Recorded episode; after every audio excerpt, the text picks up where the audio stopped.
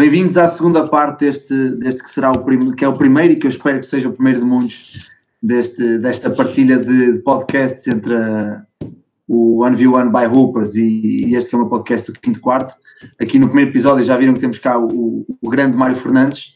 Na primeira parte falamos como jogador e agora cabe-me a mim mostrar e dar, dar a conhecer às pessoas, a quem nos ouve, uh, este teu lado que eu conheci pessoalmente no grau 2 do verão passado e, e, e, que gostei, gostei e vi que, que, tens a ideia certa do que é o basquetebol e como é que deve ser o basquetebol e como é que deve ser estruturado e também gostava que depois, ao longo da conversa, vamos, vamos falar sobre isso certamente.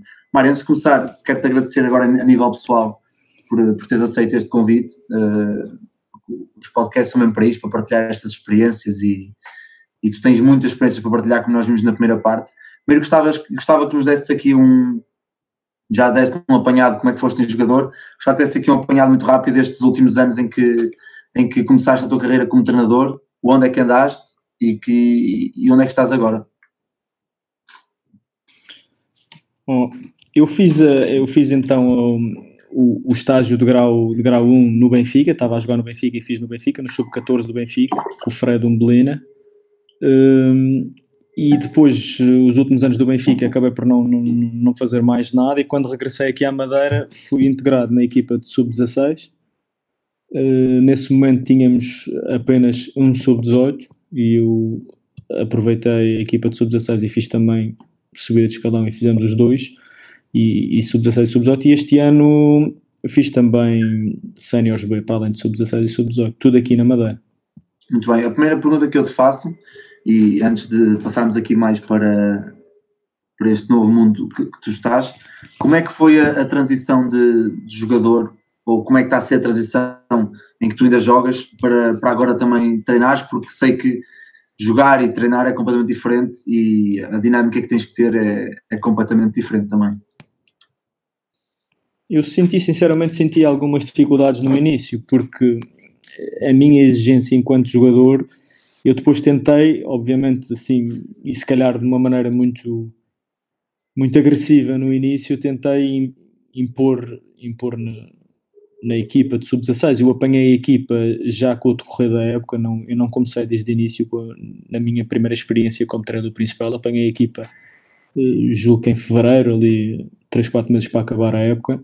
E, e, e, senti ali alguma, alguma dificuldade, mas a verdade é que depois, depois vais-te adaptando, depois vais-te sentindo cada vez mais confortável a, a, dar os treinos, vais conhecendo melhor os jogadores e, e, e aquilo que, que, sabem e gostam de fazer e a maneira como tu, como tu explicas e, e, e intervens, depois acaba por, por, ir melhorando aos poucos. E o primeiro ano foi de facto mais complicado, obviamente, mas depois eh, estes últimos dois foram foram, foram muito bons. Tenho, tenho, tenho gostado bastante de trabalhar com eles e, e eles dizem muitas vezes que, que aprendem muito comigo por, por, por, eu ainda ser jogador e isso, mas é verdade, e tu sabes eh, que nós aprendemos também muito eh, e evoluímos bastante com, com eles. Com eles. Sabes que isso é uma cena, por acaso, eh, que eu acho que é muito interessante uh, e é muito positiva haver essa, essa oportunidade de um jogador de formação, no miúdo, ter um treinador a competir uh, no nível em que tu estás, uh, porque acho que muitas vezes cai-se no erro nos clubes de uh, o treinador, um miúdo que joga no sub-16 é o treinador do sub-14. Aí acho que é, é, acho, acho que não faz sentido pela diferença de idades, pela, pela experiência que o treinador neste caso tem, acho, acho que aí não, não, não faz sentido, mas o miúdo poder ter um exemplo, ou seja, o treinador não só a pedir-lhe para fazer coisas, como depois o miúdo tem a oportunidade de ver o treinador de facto também a fazer essas coisas. Eu acho que isso é, é uma oportunidade rara, uh, tendo em conta o nível que estás a jogar, mas, uh, ah, mas muito fixe, acho que, é, acho que é muito positivo para os miúdos. E para além de ser uma oportunidade, também é, é uma, corda, uma corda fina para o Mário, porque ele não pode dizer um miúdo olha, tu tens de defender campo inteiro e tens de estar aqui, correr e passar à frente, depois chega ao jogo. Os, miúdos, os, miúdos, os miúdos são assim, os miúdos, os miúdos são, são muito sinceros não, e muito eu... diretos. E vão dizer, ó oh, coach, então, não, para desde... fazer uma coisa. dizes para eu não falar não, eu desde, eu desde o início. Pois é, mas não, isso é verdade. Isso é, é, essa, é, é, esse é, uma das, é um exemplo perfeito. Uh, mas eu desde o início disse-lhes que uma coisa é formação e uma coisa é alto nível e vocês têm que fazer essa separação, da mesma forma que eu também faço. E, e, e, muito daquilo que eu vos digo, é, vocês veem a seguir ao fim de semana que não é bem aquilo que, que, que, que eu faço e é uma coisa que, que é natural, mas é, eu fiz-lhes fiz ver que, que aos poucos fui-lhes fui, fui mostrando que, que aquilo que eu digo é, é, que é o que está certo, é aquilo que eles têm que seguir. e é, e é o que é, que é, é preciso. E Mar, diz-me uma coisa: uh, quando é que tu percebeste que querias ser treinador? Foi por influência de, de alguns treinadores que, que acharam que poderias ter algum futuro do outro lado? Ou tu, também conhecendo base e conhecendo o jogo de, de outra forma, também sentiste essa, essa necessidade de continuar ligado caso um dia acabes de. Caso um dia não, quando acabares de jogar? eu foi, foi já durante a carreira, não, numa primeira fase, eu lembro-me que não, eu, eu, dizia mesmo, não, não queria ser treinador, não era essa, não era onde eu me sentia bem, não era, não era o que eu queria fazer, não, não treinar os miúdos e não sou, sou, sou o mais sincero possível, não, não era para aí que eu estava a virar. A verdade é que depois as coisas vão evoluindo e tu, eu vou começando a pensar o jogo de maneira diferente, vou, vou, vou estando sentado e vou, se calhar fazia aqui este. E depois vais comunicando entre, entre os jogadores, vais comunicando também com, com, com treinadores que, que vão ouvindo a tua opinião, que vão falando contigo e que vão. E portanto vais-te sentindo cada vez mais confortável a esse nível. E, chegou uma altura que eu disse: se calhar este verão vou tirar o curso de nível 1. E, e foi, isso aconteceu há uns, há uns 8 anos, foi quando, quando se calhar fez o, fez o clique. Uh, a minha vida é feita de cliques, eu clico para sair, eu clico para ser treinador. Muito bem. E durante a tua carreira, aqui puxando também um bocado atrás à, à parte do jogador, quais foram as grandes referências a nível de treinadores que tu tiveste, já que passaste por grandes equipas cá em Portugal e por grandes treinadores, e também em Espanha e, e na Suécia, quais foram aqueles treinadores que te ficaram e que ainda hoje te lembras e que quando precisas de, de alguma inspiração divina, lembras-te lembras deles? Sim, eu tive a sorte de, de ter trabalhado enquanto sénior com, com treinadores que, de, de, topo mesmo. Eu, eu, começo na seleção com o Valentim Melnichuk, eu, eu, eu com 23, 24 tive dois anos com um treinador espanhol que já tinha andado pelo, pelo mundo quase todo. Uh, uh, depois uh, tive o Monge na seleção, depois tive Mário Palma, tive o Norberto na Académica, que são, são, são referências aqui, aqui em Portugal de, de, de excelentes treinadores e, e esses, esses sem dúvida que me, que me, foram, foram, fizeram não só melhor, melhor, melhor jogador na, na altura, mas depois vou buscar algumas coisas ainda a, a esses momentos e essas aprendizagens que tive com eles.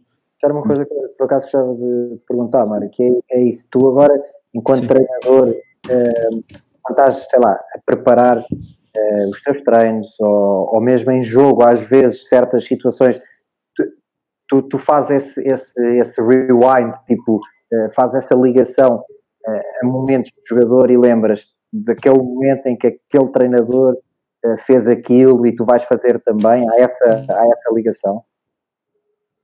Sim, muitas dessas coisas, eh, sinceramente, saem, saem naturalmente. Não, não, não tenho aqueles momentos do jogo em que, mas, por exemplo, quando estou a preparar um treino, sou capaz de ir buscar um exercício que tive e que gostei, enquanto jogador gostei de fazer e que nunca tinha feito com os miúdos, então vou aproveitar, vou tentar fazer isto, vou tentar implementar isto.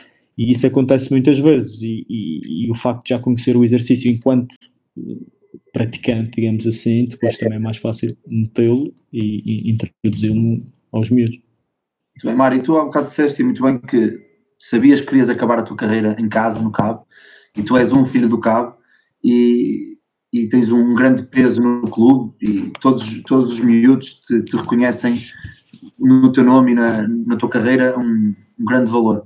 Sentes, sentes uma pressão acrescida, uma pressão positiva neste caso, em, em transmitir a, a, mensagem certa aos teus atletas de o que é que é ser cabo, de, de, que realmente podem, tu és um jogador, um jogador baixo, dentro da, da estatura no, normal, uh, hoje em dia e sempre foste um, um, base, um base mais baixo do que, do que a média, do, que a média do, do campeonato nacional. Quais são as mensagens que passas aos teus atletas enquanto treinador? Uh, ou então és mais um, um treinador de, de exemplo e as mensagens que tu queres passar acabas por passar mais no campo por liderança e por, eh, por questões de, de jogo em si? portanto, eu, eles são, como tu sabes, eles são, são, os atletas são muito curiosos, eles gostam sempre de saber as histórias e as coisas e, e isso tudo. Portanto, eu, eu, eu, falo muito com eles sobre, sobre, sobre a minha carreira e sobre. Eles sabem muito também dela, mas não há dúvida que eles terem como treinador um jogador que joga na liga e que, e que foi, foi jogador da seleção nacional, que, que jogou, que foi campeão, que, ganhou as, as, as, competições todas em Portugal, que jogou no estrangeiro. Eu acho que só esse facto e de estar ali com eles todos os dias e de, de lhes mostrar muitas das coisas que eu, que eu, que eu faço e fiz, um, já, é, já, já é uma motivação. Eu acho que ok, sim, temos muitas conversas e falo com eles e dou-lhes muitos exemplos e isso tudo, mas só o facto de estar ali penso que já é um, uma motivação extra para eles. Claro, mas eles têm essa noção de quem é que é o Mário antes de, de teres voltado para, para o cabo, eles sabem quem, é, quem é que é o Mário, o que é que o Mário fez em Portugal e fora de Portugal? Sim, sim, sabiam, sabiam, conheciam-me, sim, eu, eu, eu apanhei, eles tinham 13 13 anos, 14 anos, nos, nos, primeiros momentos em que, em que tive com eles. Porque agora também tenho-os acompanhado. Eles eram sub-16, agora são sub-18 e eu tenho, tenho-os quase todos. São os mesmos. E, e sim, a maioria deles conheci. Diz-me uma coisa: tens algum atleta no Séniores B que seja o teu colega de equipa? Ou que faça treinos com a equipa A? Nos, na equipa. É, sim, dois. Um deles é o meu irmão. Como é que tu fazes essa. Voltar Como é que eles fa... Para voltar à questão da primeira parte apertas mais que o teu irmão ou é igual? na primeira não, parte. Ele, ele, jogava, não, ele jogava na equipa B, mas não treinava comigo. Ah, ok. Porque na primeira parte perguntei, era a questão de colegas de equipa. Colegas de equipa, sim. Como treinador. Sim, Epá, acabei por também ser treinador dele, sim. Treinado pelo meu pai, meu, e é uma grande merda, é mesmo assim. o teu, o não, não, é... nós. Uh, ele treinava na equipa principal e jogava na equipa B. E nós fizemos, ele fez nove jogos connosco, portanto, e a verdade é que, é que ele obviamente era, era o que mais se evidenciava, não é? Por ser também o mais velho e, e com mais experiência, e, e mas ele tem, não, é, não é por ser meu irmão, mas ele portou-se muito bem e percebeu exatamente aquilo, aquilo que ia enquanto, enquanto jogador da equipa principal numa equipa B, que era integrar os outros e ajudar os outros, ajudar os mais novos, e, e ele fez, fez isso de uma maneira perfeita. Para além dele, havia mais um que treinava, que, que treinava nos séniores também.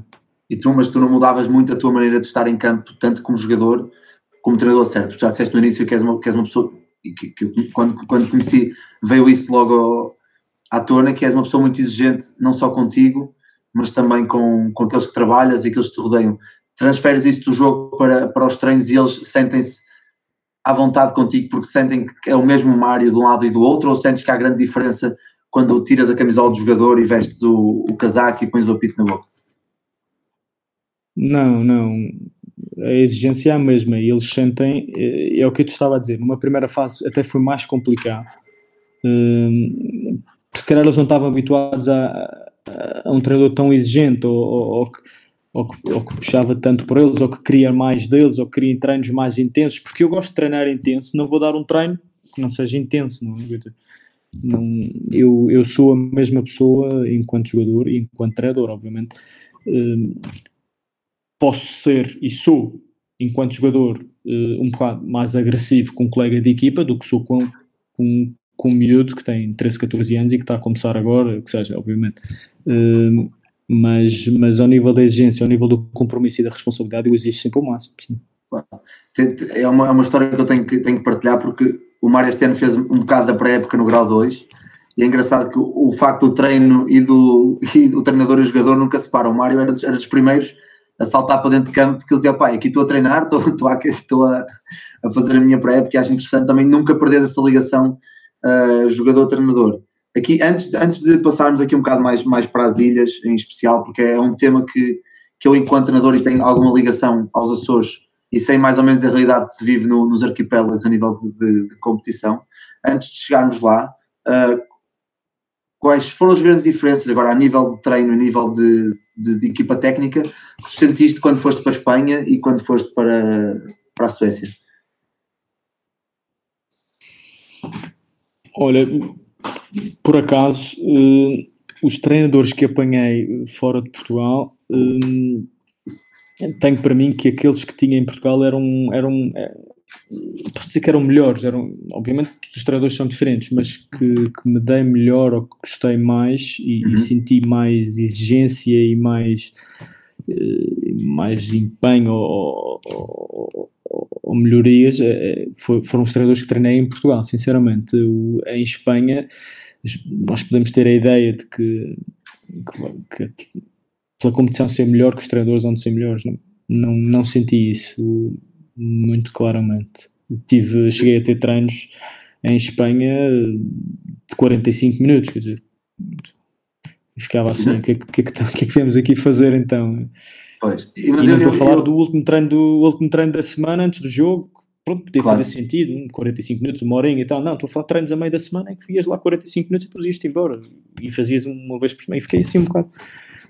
Ali eu fico muito, eu fico, eu fico mesmo muito contente por essa resposta, vou ser muito sincero porque já, já num dos episódios anteriores que, que eu tive com, com o Moncho, e foi um episódio que, que, eu adorei, que eu adorei gravar, ele disse muito bem dos treinadores portugueses, elogiou muito o Carlos Lisboa e, e o, o professor Norberto, e, acho, e fiquei, fico muito feliz por também elogiar os treinadores de cá, porque acaba por ser, estes podcasts que tanto eu e o, e o Miguel criamos, acaba por ser também para, para dar valor ao que é nosso, ao que é nacional, e, e é ótimo teres dado essa resposta, por isso já agradeço, porque acabaste de levar aqui o, o episódio. Vasco, deixa-me eh, já agora, Diz. relação a isso, uh, que estavas a dizer, um, Mário, como é que os miúdos, os miúdos que tu, que, que tu treinas, e aqui não falando, bem, se calhar até mesmo os, o pessoal mais velho da equipa de Seniors B, uh, eles têm referências no, no basquete português. Eu pergunto isto porque uma das questões, uma das razões que me, que me levou a querer fazer este, este podcast, este ano ou não, foi sentir que havia uma, uma falha, tá? uh, que era uh, os miúdos não sabiam parte, ou grande parte da história do basquete português, que são os jogadores. ah, isto é, acho que é tão simples quanto isto. Se queres ser bom numa área, tens que saber tens que conhecer a história dessa área, tens que saber quem eram os, neste caso, nossos, os jogadores, os treinadores. Uh, os, os miúdos que tu treinas uh, têm essas referências, ou tu és a referência. E, e, atenção, eu digo isto, se tu fores a referência, acho que é, acho que é mesmo positivo sentido, para eles. Sim, acho sim. que é positivo para eles terem essa referência. Uh, grave é quando não há referências. Sim, eu, eu eu concordo contigo um bocadinho. Eu acho que hum, a grande maioria não tem essas, não tem essas referências e não sabe exatamente o que é que se passa a nível nacional e tal. Mas também existem, e normalmente são aqueles que, que jogam há mais tempo, são, são os, os, os melhores, digamos assim, os melhorzinhos, os que, esses sim, esses têm referências sim, sem dúvida, e conhecem a maioria e sabem como é que está a classificação e conhecem os americanos do Sporting, do Benfica e do Porto e, e, e não só, e falam da NBA, embora eu acho pronto, que, é um, que, é um, que é um mundo à parte, mas, uh, uh, mas tem, tem essas referências e muitos deles, pronto, é o que eu te digo, é o que tu estavas a dizer e, acho que faz todo o sentido. Uh, têm como uma referência e, e, e conhecem a, a, minha história, não só porque eu também já lhes disse 50 vezes, Uh, e, falo, e falo sobre, sobre isso e eles têm, têm, têm algumas, mas é uma lacuna de muita gente, sim. É. Ah, tu se fores a ver, e, e desculpa Vasco, estar-me aqui a meter, ah, não, é, é, a, tua, é, a segunda parte era a tua, uh, mas... Uh, Esse é o homem do mundo. Mas grande malta, imagina, uh, da malta que, que, já passou pelo ano on ano, o Carlos Andrade acho que é uma, uma figura, até pela, pela personalidade dele, que está muito presente ainda uh, e os miúdos sabem que é o Carlos Andrade. Ah, mas no segundo episódio, por exemplo, ele veio o João Santos. Pai, eu lembro-me de falar com os miúdos que treinei de sub-14 há 3 anos e o João Santos ainda por cima até acabou a carreira no Algés e os miúdos do Algés não sabiam quem era o João Santos, meu. Eu, eu pensava, peraí, vocês estão a brincar, mas tu falavas no Sérgio Ramos e eles não sabem quem é o Sérgio Ramos. É, pá, isso para mim é uma cena com o, Pedro Miguel. É grave, é grave. Pá, eu trouxe o Pedro Miguel, que para mim é, pá, é, se não é o melhor, para mim é, é, o melhor base, é o melhor base da história do basquete português. Pá, se calhar para ti não é, mas certamente está entre os melhores. Pá, e ninguém um sabe melhores, é o Miguel, estás a ver? É, pá, e, e, lá está, eu acho que os miúdos que treinam contigo, poder ter um treinador que mesmo que eles não conhecessem, passam a conhecer e passa a ser uma referência pela, pela tua história, por teres ido ao europeu e por teres a tua carreira que tens e que ainda estás a ter, uh, acho que é, é, é pá, em relação a outros miúdos de outras equipas, acho que é uma vantagem que os teus uh, já têm, estás a ver? Acho, acho que é mesmo importante. Sim, também é acaba por acontecer o mesmo. Tu diz, Mário, te diz, desculpa. Não, eu ia dizer que o, o facto de, de, Nós estávamos a ver que alguns deles não tinham essa, essa ligação ao, ao basquete nacional e essas referências mais, mais, mais antigas. O facto de eu, de eu lhes, lhes treinar, eles depois também, se calhar, muitos deles passaram a acompanhar um bocadinho mais. Uh, porque sabiam o que é que eu fazia, que era jogador da liga e que jogava, e, e depois foram ver onde é que eu joguei e, quando é que eu joguei e, e, essas coisas todas, e portanto uh, acho que também teve esse, esse, esse, aspecto positivo. Eu ia dizer, eu ia, dizer ia, ia, ia completar o que disseste, Miguel, que isto acontece deste lado também, porque acontece muito com jogadores e acontece muito com treinadores pá, que já foram jogadores ou que não, por exemplo. Uh, o Filipe da Silva, que foi um grande jogador e que agora é, é capaz de ser, a seguir ao Ricardo Vasconcelos, o, o jogador, o treinador português que está mais bem cotado a nível europeu, uh, dentro do, dos portugueses. Vasconcelos está, está em Espanha na, na, na Liga Indesa Feminina e ele é adjunto de Nanterre na, na, na GP Elite em França.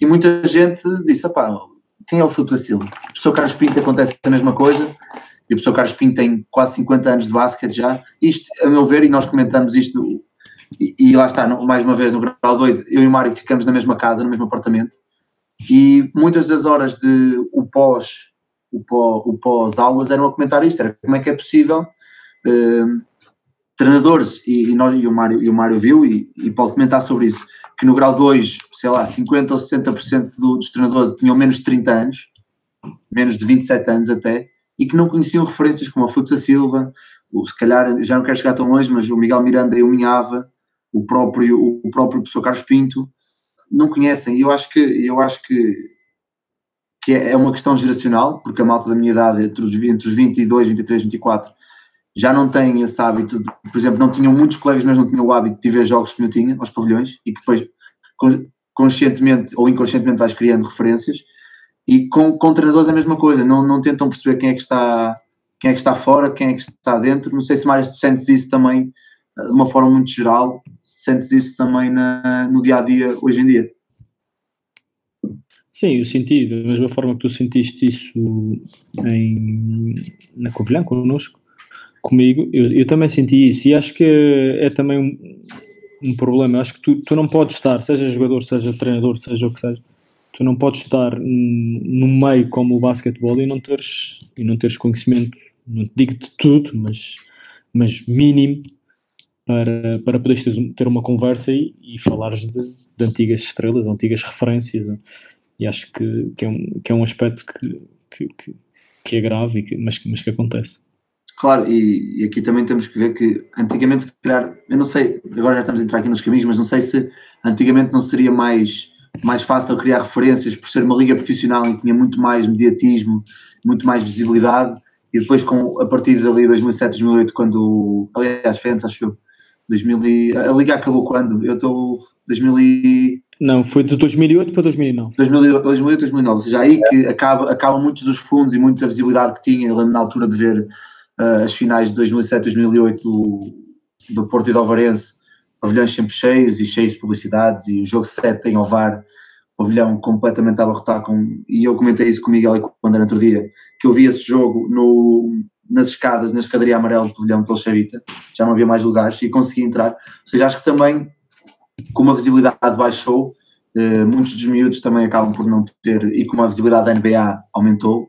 Sim, eh, também está relacionado com outras questões, eh, até a nível económico no país e, e as empresas lá está deixam. De, Sim, claro, deixam de ter apoio. Há cortes, há cortes e as equipas, eh, sei lá, eu se for numa empresa uh, começo a pensar duas vezes onde é que vou meter o meu dinheiro a partir do momento em que as coisas não estão tão bem, não é? E, claro. e acho, que, acho que o basquete pagou muito por isso, mas eu acho que a questão das referências tem a ver também com os próprios hábitos dos miúdos atualmente, das próprias famílias dos miúdos atualmente. Eh, porque eu acho que o meu caso, como é por exemplo o do Mário, se calhar não é um bom exemplo, nós nascemos em famílias ligadas ao bola de basquete na mão. Mas, eu via colegas meus de equipa uh, em que os fins de semana deles eram passados no Algés a ver jogos. Uh, e nós víamos os jogos do sub-14, do sub-16, do sub-18, do sub-20, das femininas, do sénior, nós passávamos literalmente o fim de semana inteiro a ver jogos. E essa cena pelo menos da pouca experiência que tive como treinador, perdeu-se. Os miúdos vão ali, fazem sim, sim, sim, vão para casa e adeus, estás a ver? E eu acho que eu, outro que, que gostam de acompanhar mais. Eu acho que aí, Miguel, e da, da pouca experiência que tenho, já, já é 7 ou 8 anos de treinador, o que me apercebi é que o facto dos pais estarem mais presentes na vida, na vida desportiva dos filhos e de não haver tanta liberdade desde uma idade jovem, por exemplo, eu aos 11 anos já ia para o treino sozinho e vinha treino sozinho e dizia à minha mãe, quero ficar a ver os jogos, ok, mas depois desenrasca-te e merda para vir para casa, meu. Vem de autocarro, bolei, como quiseres. É, agora o que acontece? É tudo, é tudo, diferente agora. Pois, os meus dizem, oh, pai, quero ficar a ver. É pá, vamos ficar a ver mais duas horas e depois não está a ser ver um filme no sofá e agora não, pá, não, anda embora. Seja, aí também não há grande controle por parte dos meus e acaba sempre ser um bocado dos pais. É. Mas, mas isso, já, isso já é, é pão para fazer aqui para fazer aqui massa para fazer não, pão durante, durante pode semanas. Ser, isto tu podes ver isso também num aspecto positivo. Se os pais agora não largam os miúdos, tu consegues convencer os miúdos a vir ao pavilhão, vem sempre mais dois. Claro. Sim, sim, sim. E isso é uma das coisas que nós estamos a tentar fazer aqui no Cabo, que é, é, não, é, não é fácil porque muitos dos jogos da formação coincidem com jogos da equipa sénior. Não é um problema da associação, é um problema regional mesmo, porque os pavilhões eh, são ocupados por muitas modalidades e, e, e, a associação tem que meter os jogos nos horários que tem e muitas vezes coincidem com, equipa, com as equipas séniores, mas sempre que não coincidam, sempre que os jogos do CAP, pelo menos, não coincidem com os, com os das equipas séniores, nós temos um pavilhão bastante sim, composto sim, sim, e, sim. e, isso, isso é algo que nós estamos a tentar fazer e, a, a, a, dinamizar, porque é uma coisa que se tinha perdido. Os miúdos não tinham jogo no fim de semana, desapareciam até segunda-feira. E se tinham jogo, iam ao jogo, e desapareciam até segunda-feira. E isso é algo que estamos a tentar mudar e penso que este ano correu bastante bem a esse nível. Nós também tivemos jogos muito interessantes. Este último que nós, que nós fizemos, o último jogo que nós fizemos em casa este ano foi contra, contra o Oliveirense e o pavilhão não estava cheio, mas estava, estava muito composto e, e, e com muitos miúdos e que fui, acabamos até por ganhar ao, ao e portanto foi, um, foi um, um excelente exemplo para, para, para os miúdos. Claro, e aqui dentro destes pequenos fenómenos que acontecem nas ilhas, e passando aqui um bocado mais para, para a formação nos últimos anos, como é que, e tu que vives diretamente essa, essa, essa realidade, como é que explicas que uma equipa da Distrital da Madeira chega às festas de Lisboa e com uma, com uma excelente geração, e já tinha perdido uma ou duas miúdas para, para as equipas do continente, chega, ganha, ganha, vence e convence, como se costuma dizer, e estamos a falar de miúdas, no Miguel, não sei se tens noção, mas que defendem campo inteiro na bola, agressivas, dois contra um, salta e troca com uma qualidade muito boa em sub-16, que eu já não vi há alguns anos. Ouvi falar, uh, ouvi falar muito dessa equipa, confesso que não vi nada. Uh, até, até precisamos a falar de uma coisa que eu tenho uma opinião podemos falar disso depois. Depois falamos aqui. Depois... Não, não, é aqui, não é aqui. Depois falamos sobre isso. Não, mas eu ouvi falar muito dessa, dessa equipa, uh, malta que viu e que, e que me disse exatamente aquilo que tu estás a dizer. Então, este fenómeno numa associação, numa ilha onde tu já, já referiste uh, há pouco que jogam sempre contra as mesmas equipas, que estratégias é que, é que, são, é que são tidas e que são arranjadas por parte dos clubes e a associação para conseguir ter estas equipas uh, a conseguir lutar em, em, seleções distritais e também em campeonatos nacionais, porque o ano passado Francisco Franco, se não estou em erro, em feminino, fez campeonato nacional de sub-14 e sub-16 ou sub-16 e fez, e fez assim, ganhou, assim bons ganhou sub-14 e fez sub-16, fez segundo ou terceiro. Sim, sim, seja, estamos a falar de duas gerações já, já não é, não é um acaso, já é, já é realmente aqui trabalho. Como é que explicas este, este, este fenómeno? Mas ao Vasco, antes do Mário começar, deixa-me dizer-te que a nível feminino, uh, Cabo, por exemplo, teve gerações muito fortes a nível nacional. Ou seja, uh, e aqui se calhar também lance também para o lado do Mário a questão uh, do basquetebol feminino na Madeira ter uma história já não é de agora, não é?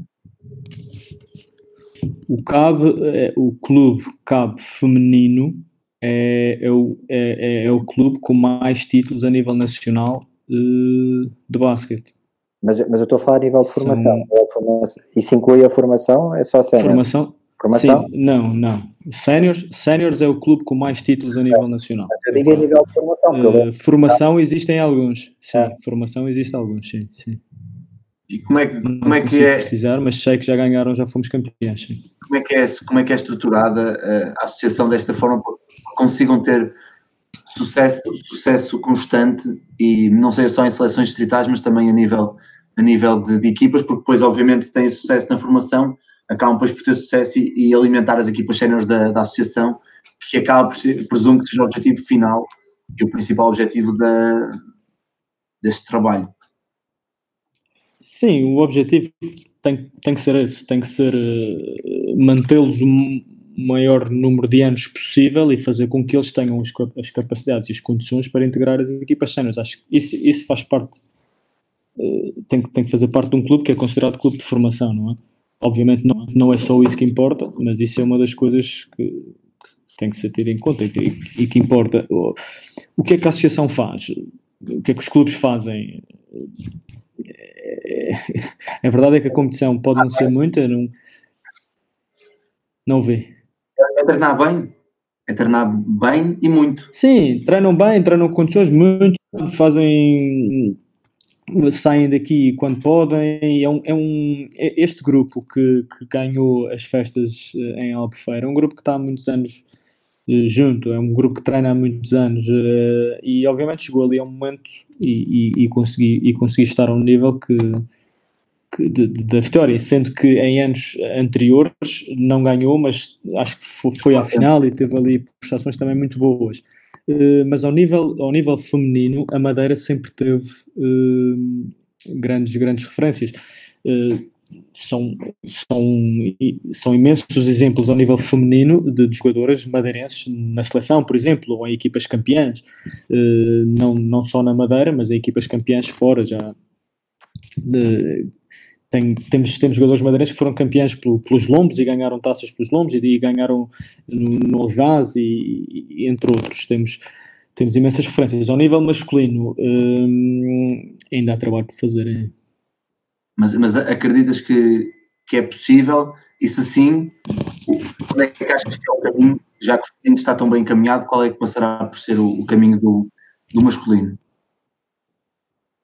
Eu acho que nós, hum, o que está a acontecer agora no Cabo acho que é o, é o que é o exemplo que tem que ser seguido por mais clubes. Nós, eh, nós neste momento passamos de num, período de 3, 4 anos, passamos de, de, de muito poucos atletas sub-14, por exemplo, eh, e sub-16, e de não termos equipa de sub-18, para este ano tivemos, tínhamos três equipas de sub-16 desculpa, três equipas de sub-14, duas de sub-16, duas de sub-18 e uma sénior B, uma equipa B.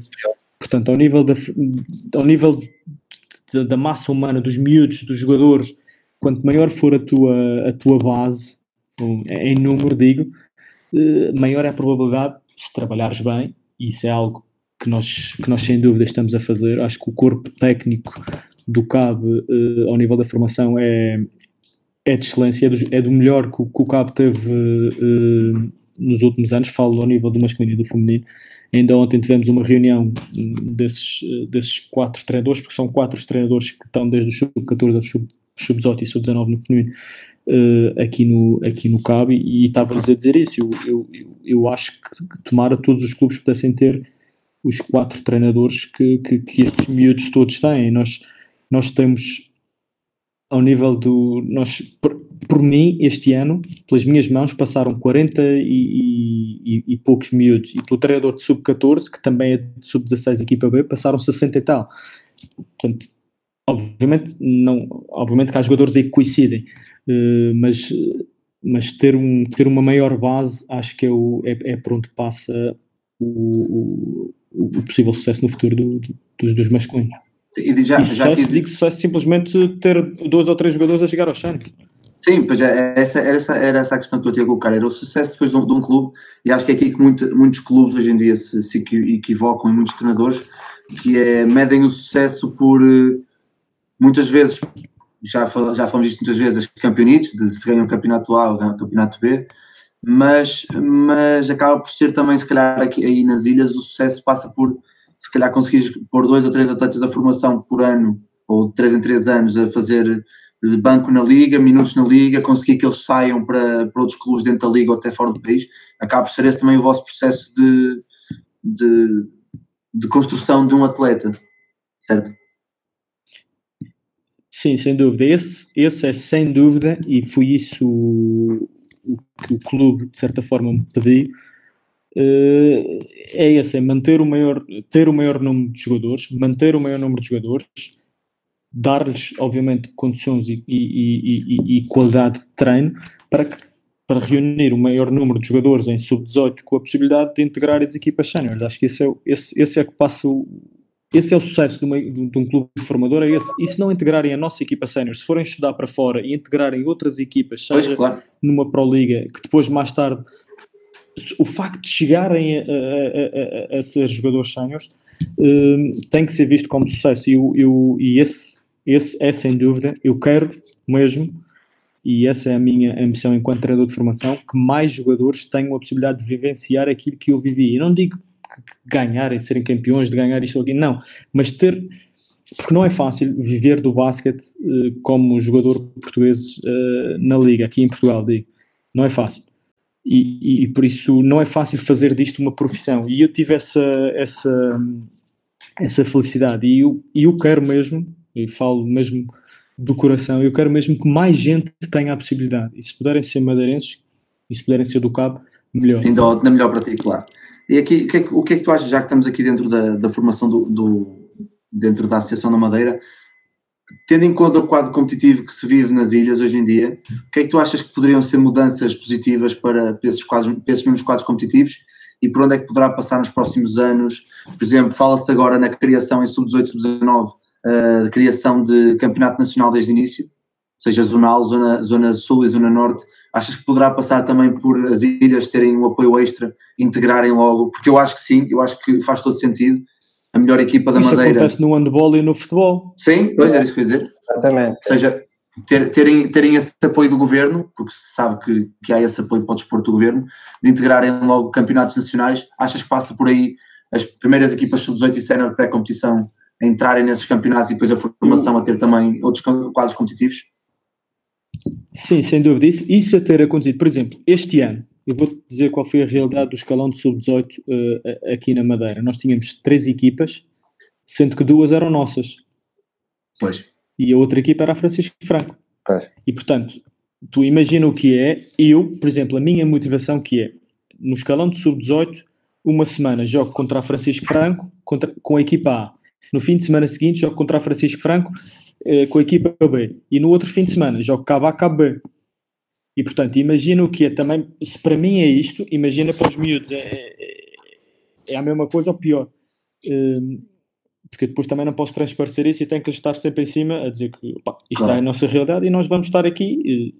Não é só mais um jogo, mas, mas é, é, é um jogo para, para fazer coisas novas e, e tentar o máximo possível. Agora, sendo esta a nossa realidade, uma situação de campeonato nacional o ano todo, era.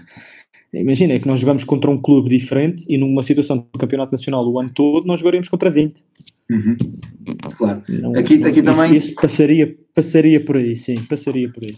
A minha questão passa por quê? Passa por falar nisso, porque os quadros competitivos, porque eu este ano saí de uma, de uma realidade ótima de basquete, a Associação do Porto, onde temos só em Gaia 6 ou 7 clubes e no, na, no distrito todo quase 40 clubes, para ir para Santarém, onde também, também vivenciei que tu vivenciaste, tínhamos três equipas, jogávamos contra o Santarém uma semana, depois folgávamos duas semanas, depois jogávamos com a Chamusca, depois folgávamos duas semanas, depois jogávamos com a seleção distrital de sub-16 de Santarém, que se estava a preparar para, para as festas, ou seja, nós num espaço de três meses fizemos seis jogos em que dois deles foram competitivos, mas já está, nós temos essa, essa benesse em relação a vocês, que é, ok, não, isto é um, é um processo que nós temos que passar para depois jogar uh, puramente contra a Leiria, puramente contra Alentejo e depois vamos para o Campeonato Nacional, ou seja, nós conseguimos dar, dar essa, essa mais-valia aos miúdos, e sinto que vocês nas ilhas têm mais dificuldade nesse sentido, porque sentem-se um bocado ali encurralados, não é? Encurralados e que não podem fazer grande coisa. em relação aos quadros competitivos de formação, sem ser pré-competição de sub-18, sub-19, o que é que poderá mudar nos próximos anos, a teu ver? Se fosses tu, imagina que agora tens o, tens o comando da, da, da ABM, o que é que tu mudavas a nível de quadros competitivos para, para tentar tirar o máximo do, da formação da Madeira?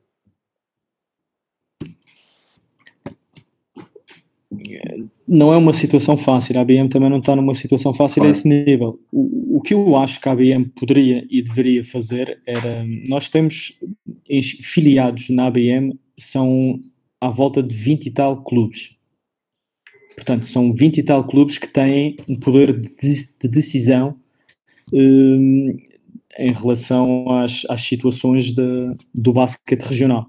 No entanto, desses 20 e tal, são 6 ou 7 que têm basquete, que têm equipas de basquete. Mas era Portanto, para tu veres aqui. É, dizer, é, é, uma coisa que não faz muito sentido, não é?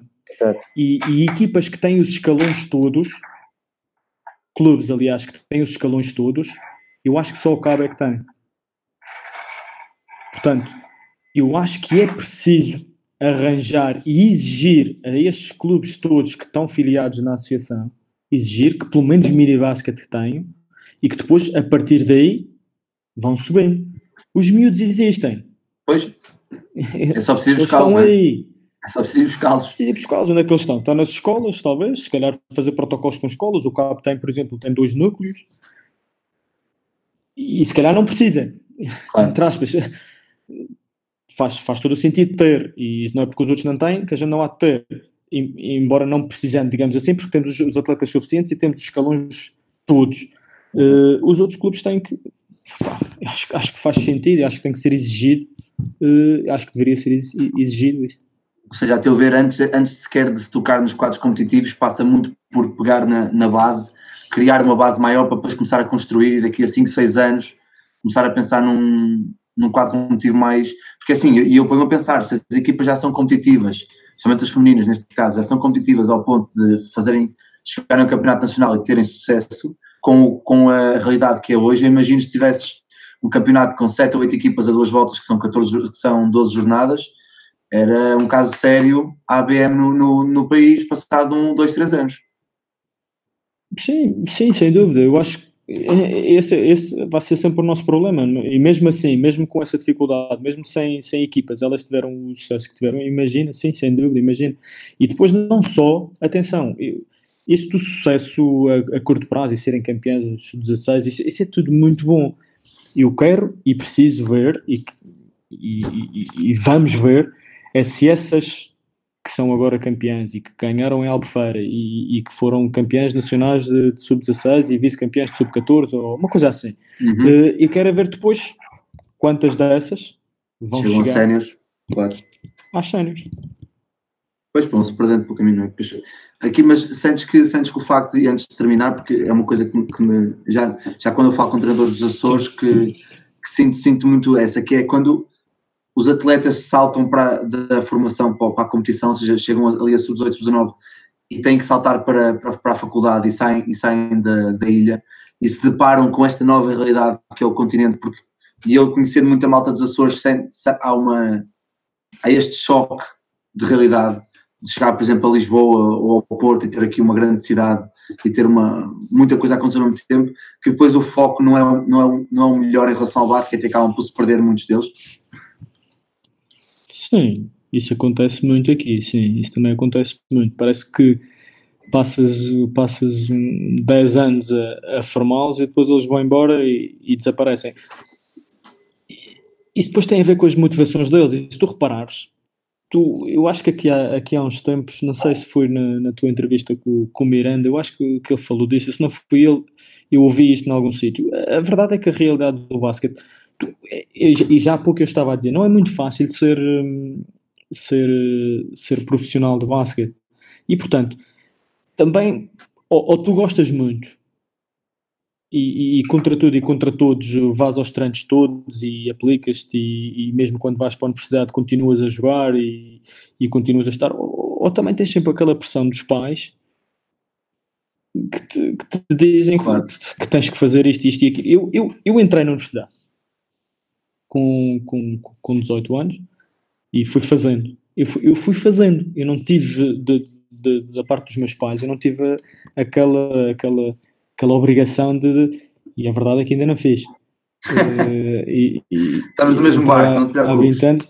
Estamos não, no mesmo barco. Mas, mas pronto, faltam, faltam duas cadeiras, mas fui fazendo, estás a perceber? Enquanto tu tens, é porque o curso tu podes sempre tirar depois de acabar. O basquete, uhum. o basquete tu tens estes, estes, estes 15, 20 anos e depois acaba. E se tu conseguires conciliar, perfeito. Mas para conseguir conciliar, tu tens de gostar muito e tens, tens de fazer uh, compromisso e tens que. Uh, Tal sacrifício que nós falamos há bocado. É, tens que fazer sacrifícios, exatamente. Claro. Aqui só para fechar, para fechar, e porque é uma pergunta que eu costumo fazer e que o Miguel, que o Miguel falou antes de fecharmos a primeira parte, que é não só, não só dicas que poderás dar a, ah, jogadores. Estava a ver que me ias deixar pendurado. Não, não, meu, não. não. Não só dicas que podes dar a jogadores que querem seguir, querem seguir este caminho para o profissionalismo, mas depois também fazer aqui um paralelismo que acaba, acho que acaba por ser o mesmo, para, para treinadores que querem seguir o basquete como profissão, porque eu não sei se tens essa noção ou se vocês têm essa noção, mas da minha geração nós somos pelo menos entre 10 a 15 treinadores que começamos a olhar para isto de uma forma mais séria. Eu tive a sorte este ano de poder realmente viver do basquete, só ser profissional, e, e, e, é como quando se gosta, agora não se quer largar, não é? Isto é muito bonito, depois não se quer largar. Que, que tipo de, de conselhos é que podes dar aos jogadores e aos treinadores jovens que querem seguir esta carreira?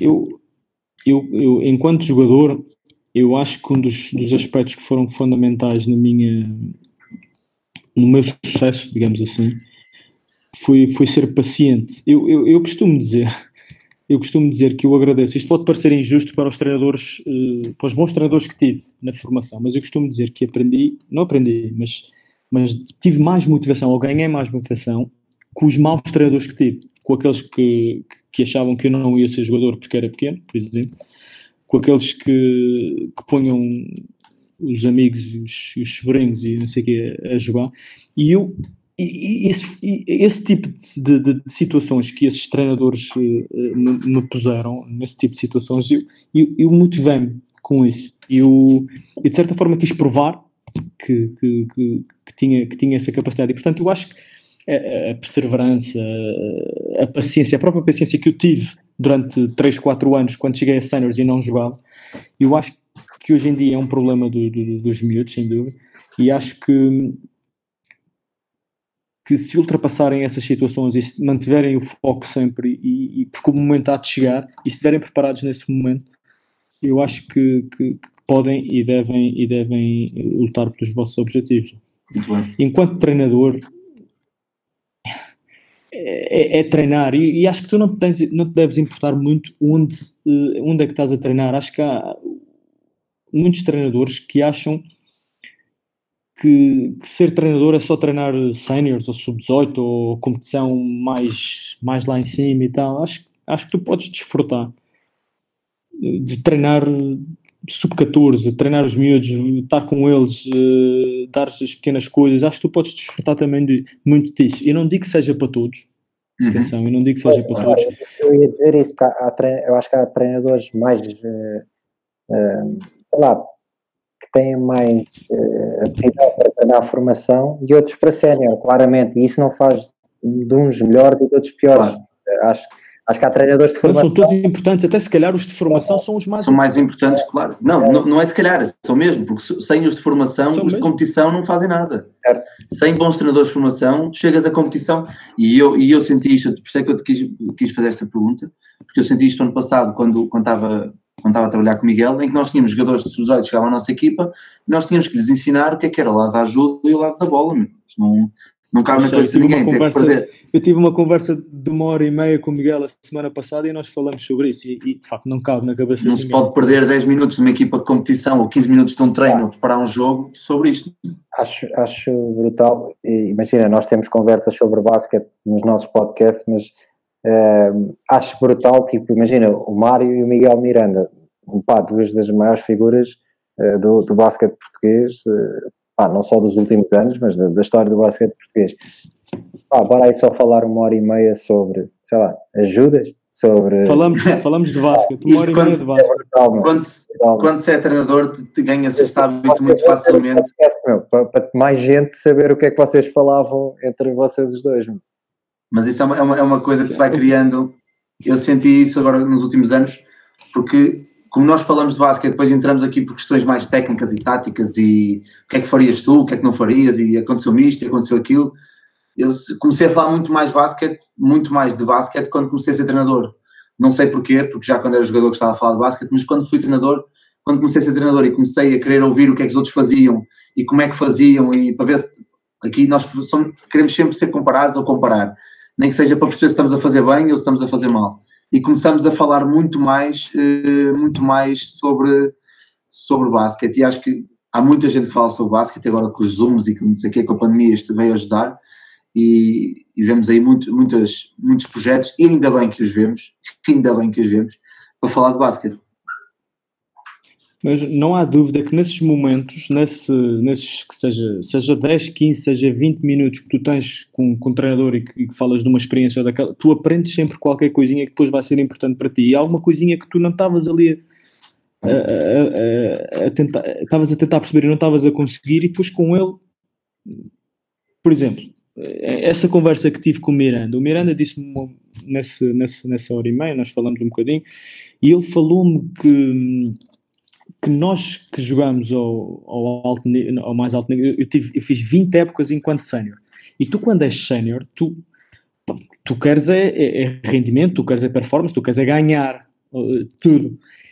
E lembras-te daquela agressividade que eu estava a dizer no início, que, não, que senti alguma dificuldade no início, e só três anos depois, à conversa com ele, é que percebi que poderia vir daí. Ele é que me disse: Mas tu tiveste 20 anos a querer ganhar, a querer jogar, a tu vais treinar a formação, obviamente, e o que acontecia era que aquilo que eu dizia aos miúdos, que eu dizia aos miúdos, calma, estamos aqui a competir, obviamente que queremos ganhar, mas o importante é formar, é fazer as coisas bem para...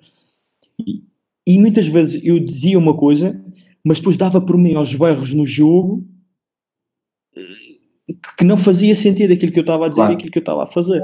E só três anos depois, à conversa com ele, é que, é que eu mas se calhar nessa primeira fase essa foi a minha dificuldade. Fui, fui, faz, fui fazer a transição, que há pouco me estavas a perguntar, de, de jogador para, para treinador. E o facto de eu ter continuado a jogar enquanto comecei a ser treinador, também se calhar às vezes do treino da tarde levava um bocadinho para o treino da noite dos miúdos uh, essa, essa, essa maneira essa de ser e de estar. Claro. E, exatamente, essa competição. E, e portanto, para tu veres, uh, uma conversa três anos depois é que eu descobri uma coisa que, que se estava a passar comigo.